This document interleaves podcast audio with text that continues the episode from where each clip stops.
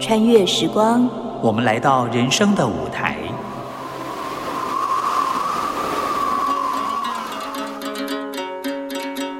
有时行到水穷处，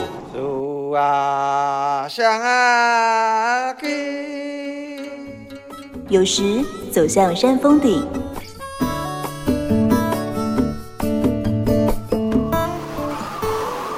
一转身。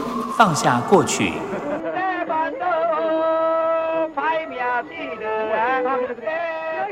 一瞥眼看见未来。梦萍陪你云淡风轻，欣赏人间风景。谁在你身边？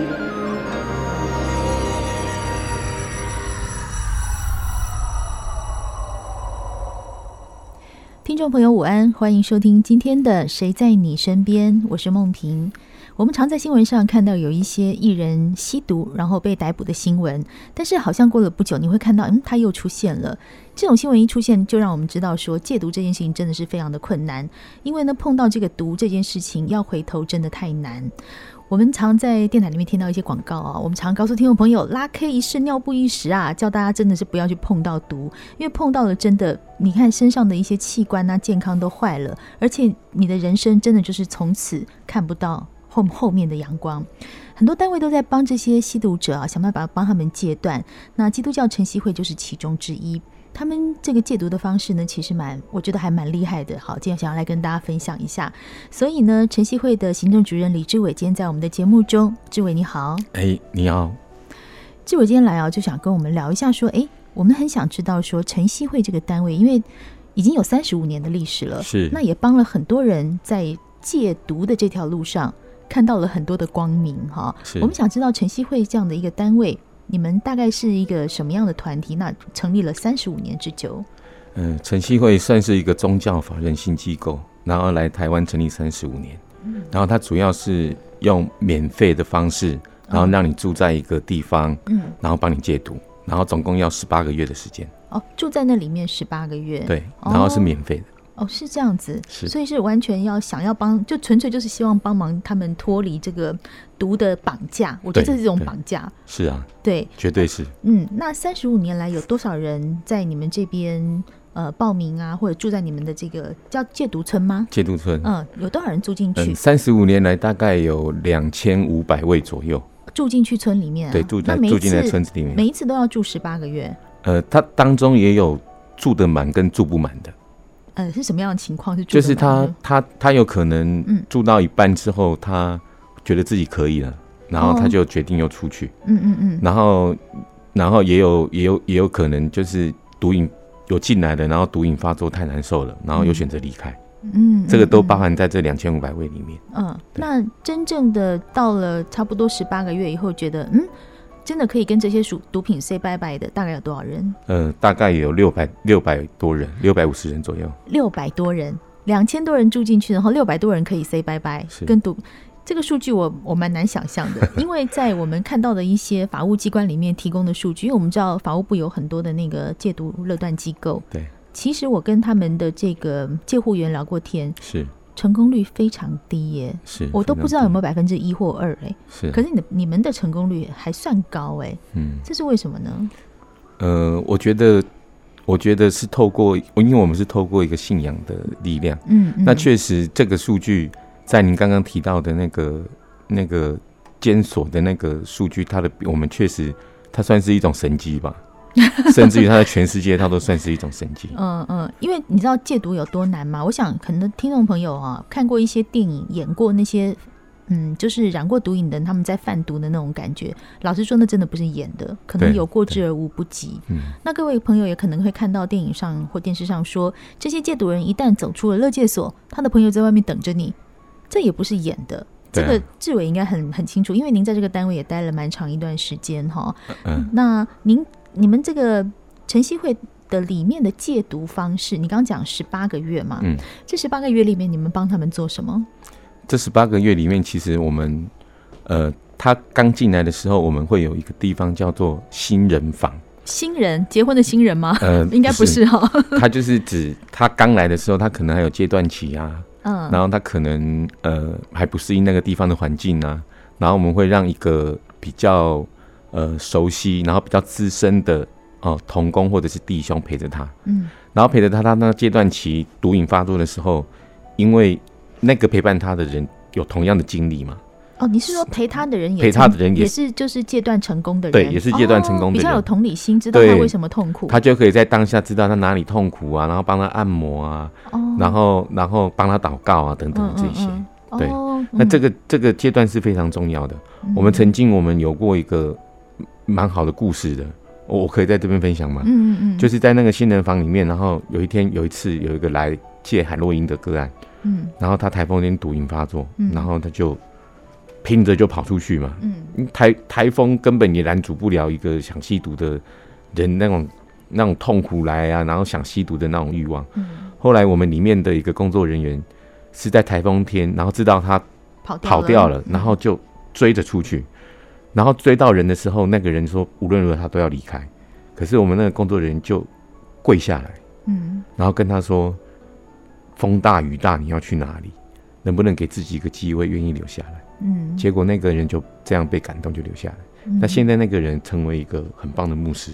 哦，这种故事在晨曦会里面很多，超多的。哦、对啊，我觉得这样，嗯、你像刚刚讲的第一个阶段，可能他们进去的时候要先在新人房，然后有同有这个曾经有相同经历的人陪着他。是好，如果度过了那段戒断期，其实我觉得真正后面难的不是说我忍过了那十天以后，嗯，就就好了。绝对不是这样子。那后面呢？后面怎么再帮他？后面的我们就会呃陆续的透过一些的课程。其实，因为我们是靠信仰帮人戒毒嘛，嗯，因为我们是深信，就是说，呃，我们是基督教信仰，然后我们基督教有有要读圣经嘛，嗯，那其实我们最主要的就是一天让他们呃都有那个自己安静的时间，嗯，然后去抄写圣经，嗯嗯，然后每天一天都至少陪。至少有安排两次的课程，那这个课程当然也有圣经的课程，然后也有一些的辅导课程，嗯，然后帮助他们能够在他的心里面重新塑造他的价值观呢，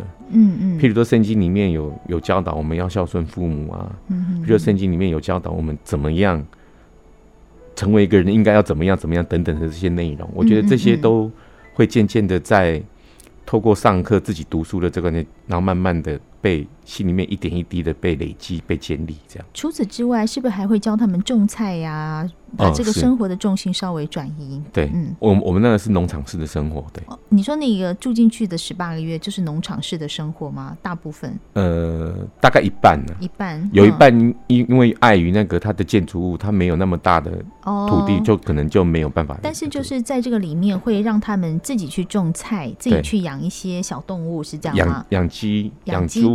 为什么要用这样子的一个农场式的方式呢？因为其实透过工作有没有可以帮助？嗯、因为以前吸毒就是不务正业嘛，然后吸毒的时候你，你你正常一份工作的收入根本不够你吸毒使用，对，所以你就会去为非作歹，然后你就会去投机取巧。嗯，那其实，在戒毒村里面，他透过你亲手让你去做，看肩负一个责任，然后去养，其实从这个当中可以学习到很多很多的内容。嗯，譬如说怎么样负责任呐、啊？譬如说怎么样关怀那些动物，怎么样能够养得好，让他们健康啊？其实这个也可以累积他们的成就感，然后完成一件事情啊。其实帮助很多了。那那最主要是养得好，里面就可以加菜啊。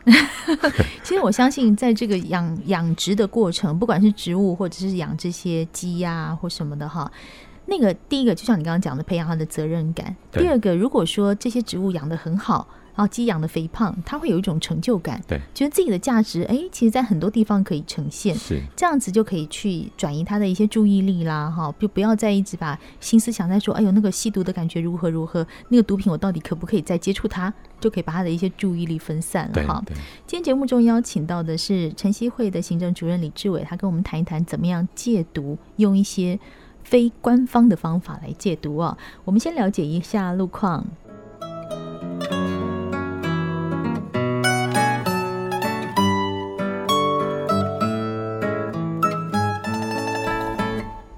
谁在你身边？我们请到志伟来跟我们谈一谈哦，这个戒毒的过程。因为在晨曦会的戒毒村里面，其实，在三十几年来，有不少位，有上百位，已经是可以远离这个毒品的诱惑哈。其实一开始我们跟志伟有聊到说，戒毒真的很难，因为我们看到的这些，它不只是说心理或者是身体里面有那种，因为你已经吸到过毒品了，你身体里面很想要再去尝试那种感觉。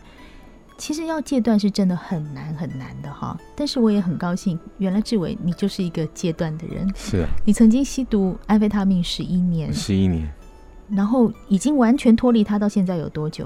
呃，大概是七年。哦，这么久啊！啊所以你很年轻的时候就不小心不小心吸到了毒品。是啊，那个时候为什么啊？好玩？我觉得就是好奇啊。嗯，然后因为那时候的朋友圈比较比较复杂，比较贪玩嘛。嗯。嗯然后第一次吸毒就是那个有朋友，他其实是因为知道我工作很稳定，嗯、然后他其实来跟我借钱。嗯、啊，好朋友，朋友有通意通通财之意嘛，结果就通了通，他就拿了毒品给我，给我尝试这样。赌债的意思吗？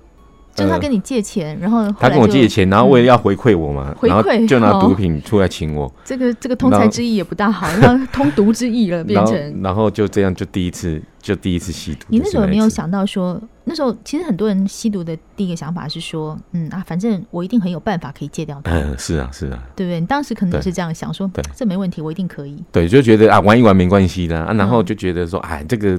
试一次，嗯嗯，没有问题啦，也不会上瘾。人家对，然后爱面子啊，然后爱面子啊，两三个朋友都在吸，你不吸你就很孬啊。哦，就是这样子。很多人都是在这样的状况下去第一次使用毒品，结果你就不小心就掉落去啊。对啊，嗯，那时候。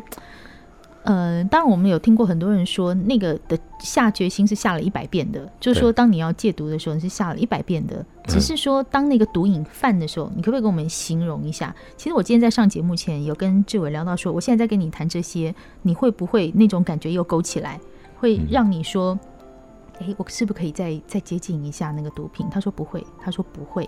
我说好，那这样的话，我们来来来问问看，到底因为亲身说法在这边，嗯。那个毒瘾犯起来的时候，你会有生不如死的感觉吗？其实那个毒瘾犯它分成两个部分，嗯，一个部分就是你直接没就是长时间的使用那个毒品，嗯，然后你忽然中断没有使用，然后那个身体会产生很不舒服的感觉。那个不舒服是什么？觉得呃，每种每种毒品不同诶、欸，譬如以你。譬如说我，我我因为我也有，我后来吸了安非他命，后来也打了海洛因，嗯嗯，然后海洛因是最明显的，嗯、海洛因最明显的就是像电视演的，就是会全身你会翻滚啊，啊然后流口水啊那样，然后呃会上吐下会上吐下泻，哦嘿，就是完全就会想呕吐这样，对，然后会会拉会一直拉肚子，然后完全没有力量走路，哦这么严重，对啊，然后安非他命的话，它其实你就是心里面会很渴望那个毒品，嗯嗯，然后呢，你你会完全。全身好像虚脱，没有力气一样。嗯嗯嗯，对。所以当毒瘾一起来的时候，你会整真的就像你讲那样，非常非常的不舒服。对，就会很不舒服。然后那个不舒服的当下你，你你想尽办法，你都要去找到毒品。嗯。好，那如果你透过环境，透过什么样的方式，因为这个最多就是三天五天，最多一个礼拜，嗯、这种痛苦期就会过了。哦，就会过了。可是这个痛苦期过了之后，就又来到了第二个阶段。嗯。那个第二个阶段就是你自己心里面对于那个毒品的渴望，你会想。嗯。其实你身体已经不会因为没有毒品而觉得难过。哦，就是可是你心里面上吐下泻那个不会，对那个不会，但是心里的感觉，可是心里面你就还是会很想要，很想要去重温那种感觉。嗯，啊，其实这个就叫做所谓的心瘾，心灵。就是心里心里面的瘾。哦，所以一般瘾我们就会分成身瘾，就是身体的瘾跟心理的瘾。嗯嗯，那心理的瘾其实是比身瘾更困难的。真的，我们人都是正照着我们的心走的。当心里有一个魔告诉你说我要这个的时候，其实有时候我们常常心里有天使跟魔鬼在挣扎。嗯嗯，常常那个魔鬼就是不小心会战胜心里的天使。这跟我们不要讲说吸毒，我们用一般的感觉说，有时候我真的很想要怎样怎样一下。那个那个恶念出来的时候，你真的常常就会跟着他走了。对，所以当你们在第二阶段的时候，心影的这个部分，你就会有一个声音告诉你说：“哦，我好想要，好想要，好想要。”对，这就这就是戒毒的人常常不能成功的原因，因为心没有办法战胜。对，嗯，所以为什么有的人被关了五年六年出来，他又去，马上就马上又去吸毒。对啊，因为管不了心嘛。对，就是心出了问题。你怎么管到自己的心呢？你一定也戒毒了一百遍吧？我戒毒了很很很多遍，我、嗯、我，我不知道有没有一百遍呢，但是是真的很多遍。嗯，因为以前吸毒的时候，其实不止自己混乱嘛，其实让全家都陷入在一个很痛苦、很痛苦的里面。嗯，那你不为了自己戒，你都会想要为了你旁边的亲人戒啊。那我的经验就是。我每次想戒，然后我度过了那个身体的痛苦期，嗯，然后我也觉得，哎、欸，自己戒的还不错，嗯，可是你总是在生活当中，你还会再遇到一些的引诱跟诱惑，譬如说又遇到朋友，对，然后又遇到有时候看到什么样的事物会让我联想到吸毒这件事情，嗯，嗯，或者是，哎、欸，偶然的机会下我拿到了毒品了，嗯、那我到底到底要不要去使用呢？其实我想戒的那个念头还在，可是我常常会被一个意念打败。嗯，那个意念是什么意念？就是，譬如说我我是为了我爸爸，我为了我妈妈要戒。嗯，可是我每次有机会吸毒的时候，我说我不能戒，我不我我不我不能吸，我不能吸，因为我吸了之后，我爸爸我妈妈会难过。可是马上有一个意念来说，你吸了这一次，你爸妈又不会知道。哇，马上非常的合理呀、啊，就合理化自己的犯罪行为，说啊没关系，没关系，他不知道。对，那最后你到底为什么可以成功？那我我觉得我来晨曦会是透过那个信仰戒毒嘛，嗯，那这个信仰其实他带我认识了一个一个一个上帝，就是基督教的上帝主耶稣。嗯、那呃，从圣经里面我知道主耶稣爱我，然后我也知道主耶稣他是上帝，他无所不在。所以现在当我其实遇到这样的状况的时候，其实我这十七年来我也遇遇过。大大小小很多次，譬如说遇到吸毒的朋友啊，嗯、然后也有人拿毒品给我啊。嗯、可是在这个过程当中，我怎么样去胜过？其实是因为，真的是因为那个意念没有办法再再说服我。嗯，因为我信靠的这个神是圣洁的，然后是无所不在的。所以是靠着信仰的，我真的是靠着信仰。所以会觉得说，以前吸毒要戒掉的时候，觉得啊，为爸爸妈妈，但是反正我偷偷吸一次，他看不见。对。但是如果你做了什么事，你上面有神，对，哦，就觉得神看得见，就我们台湾人说的“举头三尺有神明”那样的感觉，所以就是靠着信仰，然后把毒给戒掉。所以十七年来，你再怎么样，像我现在跟你聊，其实我一开始我还蛮怕跟志伟聊这个，因为我觉得说，假设他心里还有那个魔，还有那个瘾，我一再的告诉他说，哎，这个东西怎么样怎么样，会不会去？挑起他觉得又想要试试看的那个心情。嗯，上节目前我就一直在跟他确定说，我可以了吗？我可以聊这个吗？他说没有什么不能聊，都可以，都可以。对，我就觉得说好，那你真的是走过来以后，所以是晨曦会里面有很多像你这样的人，再去帮助那些现在还陷在心魔里的人。嗯，非常多。对，那你们也提到说有一个方式是可以网路戒毒，这个我真的挺好奇的，什么叫网路戒毒啊？其实网络戒毒等于是我们提供咨询的一个管道而已。哦，是咨询，就是意思是说，因为有些人他想要戒断，他们不不想要出面，对，他可以先运用这个网络，先把自己藏起来，先把自己藏起来，对。哦，然后你们怎么样告诉他呢？或者说，好，例如说今天我今天很想戒断，嗯，我就打电话去跟你说，我现在的状况是这样，那你你怎么帮我？我我们就会照他问的问题回答他，我们就会说希望你可以进到晨曦月戒毒村。嗯，但是因为很多人的信仰是不一样的，好，假设他并没有信仰基督教，那他听你这样讲，他可能会有点排斥，说嗯，没有，我信的是是可能妈祖、释迦牟尼或这一类的，好，那他可能就会觉得你你这个信仰帮不了我，那你怎么办呢？因为一般网络上他如果。愿意问，我们就会尽所能的回答他。那他如果说有直接问到这个部分，其实，嗯，我们在程序员里面并不会强迫他，嗯嗯，一定要一定要信，嗯嗯，这件事情，嗯，但是还是会收他吗？会还是会收他？对对。只不过在晨曦会发生的事情，就是说信仰这个事情是他自然而然的，嗯嗯，因为他会看到很多成功的榜样，嗯，所以你们然后对于吸毒的人，嗯。对一个吸毒的人员，他会知道说那个榜样是真的戒毒成功。嗯嗯嗯，就是等于有点看到哦，耳濡目染。那比如说有几个榜样在前面，对，好，所以说，所以所谓的网络戒毒，如果说现在就像我刚刚讲，我我现在有一点觉得我需要你们的帮忙哈，那我跟你聊的时候，我还是不愿意告诉你我是谁。对，你们还是可以继续跟他聊。我们还是可以继续跟你聊。他有没有可能会变成说是他一直打电话来说怎么办？我现在好想吸毒，怎么办？这样子会有这样的状况？可是其实。大部分大家都是会用留言的方式，很少在线上直接聊。嗯嗯。然后他留言的方式，我们就会我们就会回复他这样。嗯嗯嗯。那其实基本上，为什么我说网络戒毒只能够提供他一个咨询的平台？嗯。因为对于戒毒这件事情哦，嗯，呃，因为我有机会参加很多呃很多各个领域的专家来帮助人家戒毒辅导这件事，其实大家都有一个共识，就是说你如果要帮助一个人戒毒。你一定要在他提供某一个辅导的处遇之前，嗯，你要让他在环境上先离开那个成瘾物质，嗯嗯嗯，也就是说，你帮助一个人要戒酒，哦、你一定。要保证他今天晚上回去不会再喝酒，要保证他旁边不会出现酒肉朋友。对对对，要不然他如果你一辅导他，他回去又喝酒，他马上又回到原状了。哦，要先离开那个原来的环境。对对对，啊，所以网络戒毒我们是提供他有各样各类的问题，我们提供他咨询。嗯，那重点还是会希望他能够找到一个最适合他的地方。嗯嗯，然后进行戒毒这件事。所以要进到戒毒村里面，以差不多十八个月的时间，然后让他离开他本来的朋友，对，离开那些可能会让他吸毒、接触到毒品的环境。对，哦，所以这就是第等于这个网络戒毒只是第一步。对，希望打开门让他进来，他进来以后再真正的去用陪伴、用信仰或者是一些其他的肯定自己的价值或者建立自信的方式，嗯、让他们能够成功的离开毒品。嗯嗯，是。我想这样子对于很多人，呃，有一些吸毒人可能他可能真的是一开始不小心跟你一样，就是哎呀义气啦、好奇，嗯、回头太难。但他真的想回头的时候。晨曦会这边就可以帮他一把，可以，嗯，对，所以今天很谢谢我们晨曦会的行政主任志伟到我们的节目来跟我们提供这样的讯息。